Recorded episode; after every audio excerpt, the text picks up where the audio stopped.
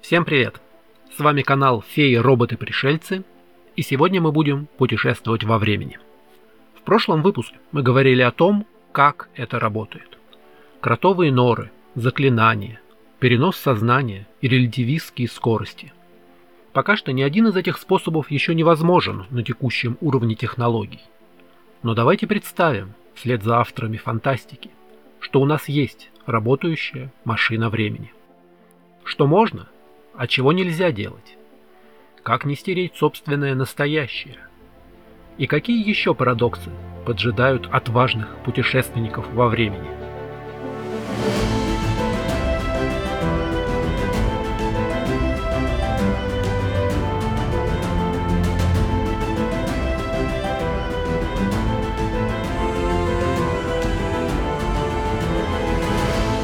Еще до начала путешествия рекомендуется уточнить, берете ли вы возвратный билет или в одну сторону.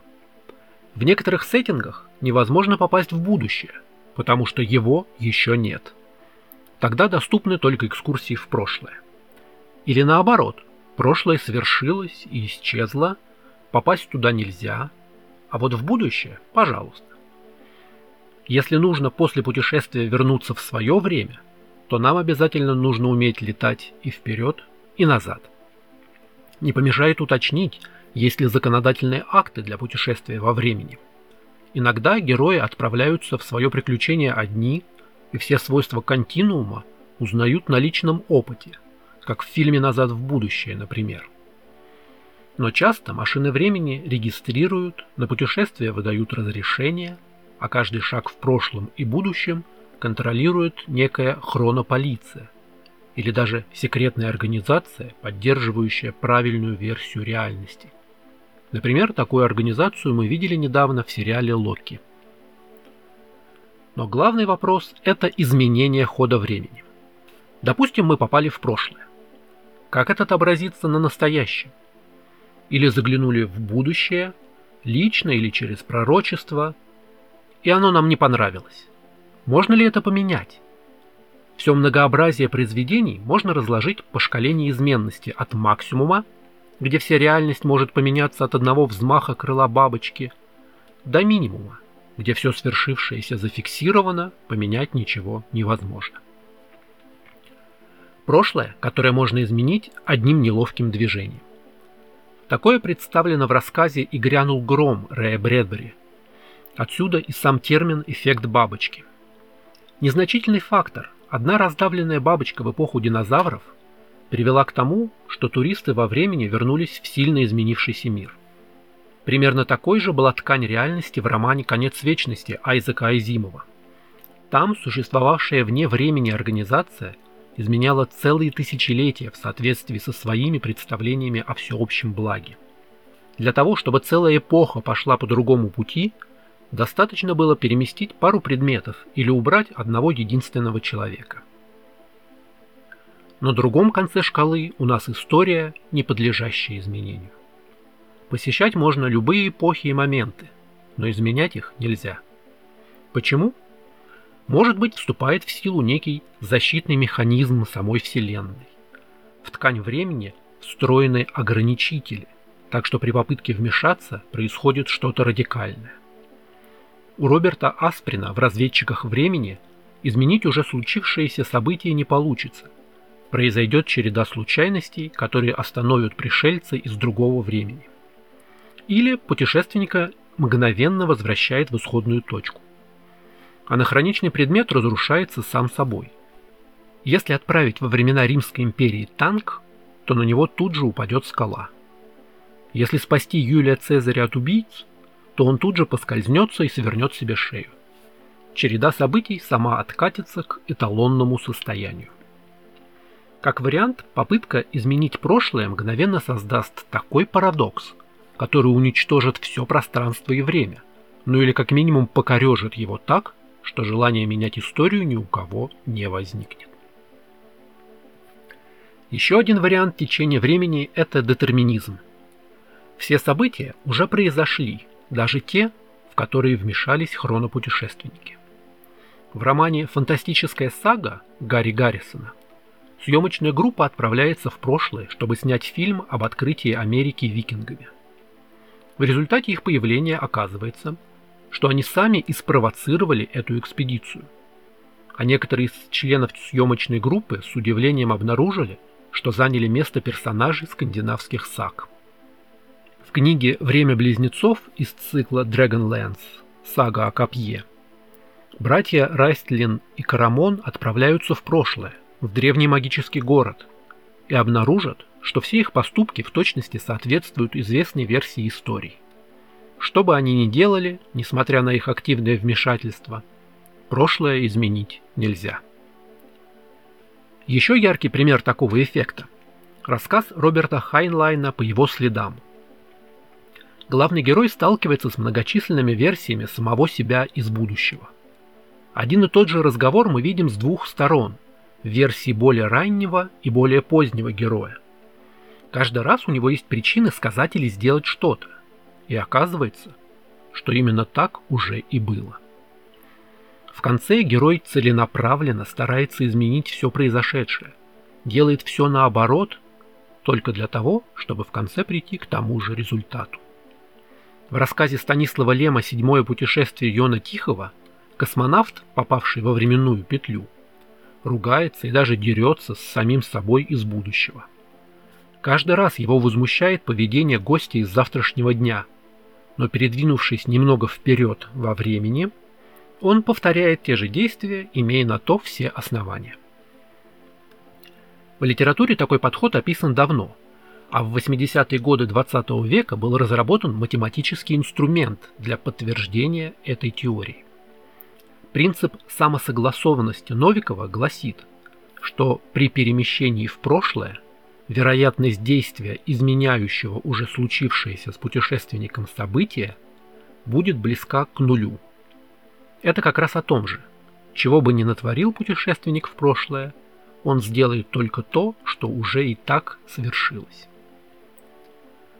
Кстати, фатализм в отношении изменения истории присущ людям со времен античности.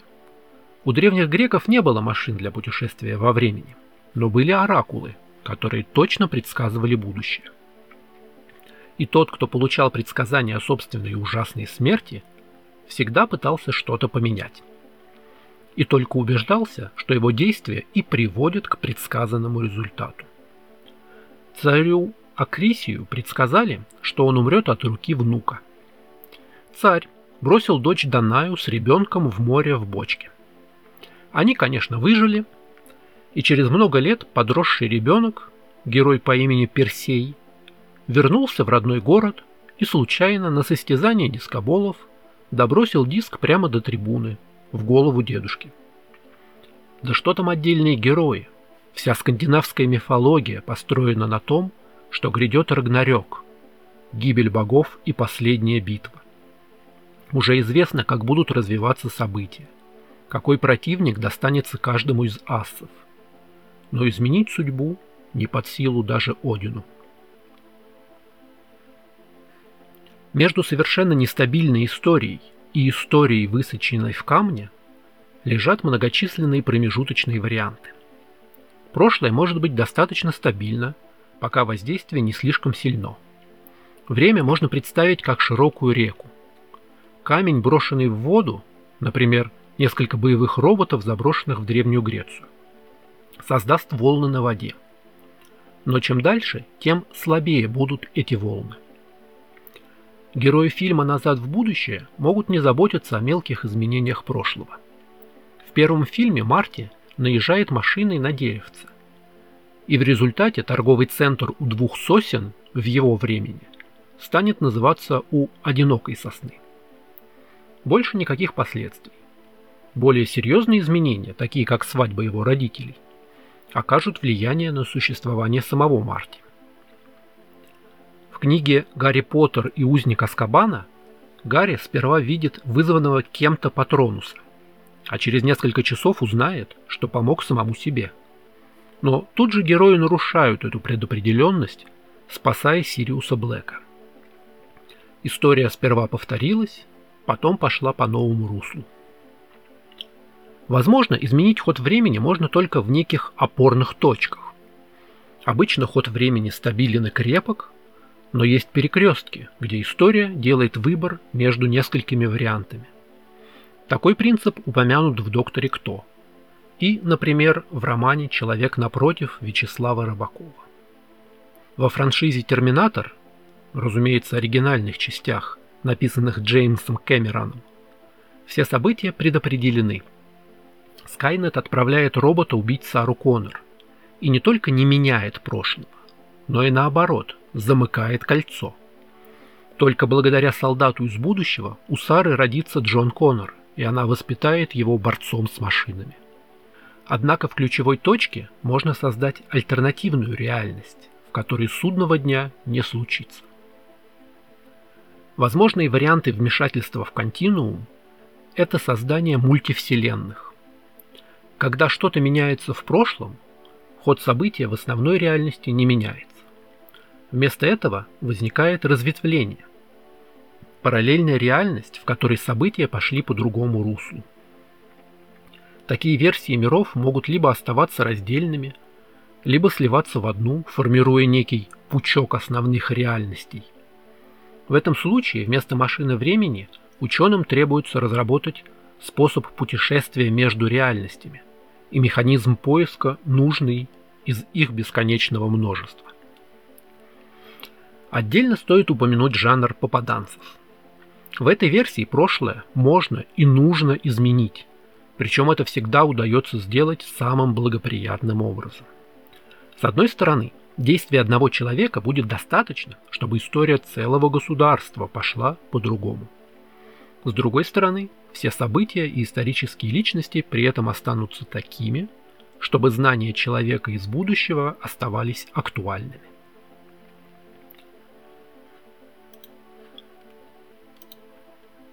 Поговорим теперь про парадоксы путешествий во времени. В мирах, где прошлое можно изменить, главный парадокс – это существование самого путешественника и его машины времени, ласково именуемое парадокс дедушки. Действительно, если переместиться назад и сделать так, чтобы дедушка не встретил бабушку, то путешественник в будущем не появится на свет. Но раз не появится, то значит и не отправится в прошлое то есть не сможет помешать собственному рождению. Вот вам и парадокс. Этот парадокс был обнаружен давно практически с возникновением жанра, и существует много вариантов его решения. В некоторых моделях все течение времени изменится так кардинально, что будет не до парадоксов. Перестанет существовать путешественник, исчезнет машина времени, сотрется все будущее, сколлапсирует галактика. Другой подход создает вокруг путешественника некий пузырь, который защитит его от изменения реальности. А вернувшийся в другое будущее человек будет помнить правильную, свою версию и чаще всего будет стараться все вернуть. В легендарной стратегии Red Alert стирание из времени Гитлера и Эйнштейна создало альтернативные версии истории, но не поменяло основных действующих лиц. В той модели, где время неизменно, нас будет преследовать нарушение закона сохранения энергии. Информация и предметы будут появляться из ниоткуда. Например, кто придумал композицию Джонни Би Гуд из вселенной фильма «Назад в будущее»? Марти знал эту песню, потому что она существовала в прошлом. Но потом он сам играет ее в 1955 году – где ее услышит Чак Берри. Тот эту песню запишет, и круг замкнется. Получается, что музыка возникла из ниоткуда?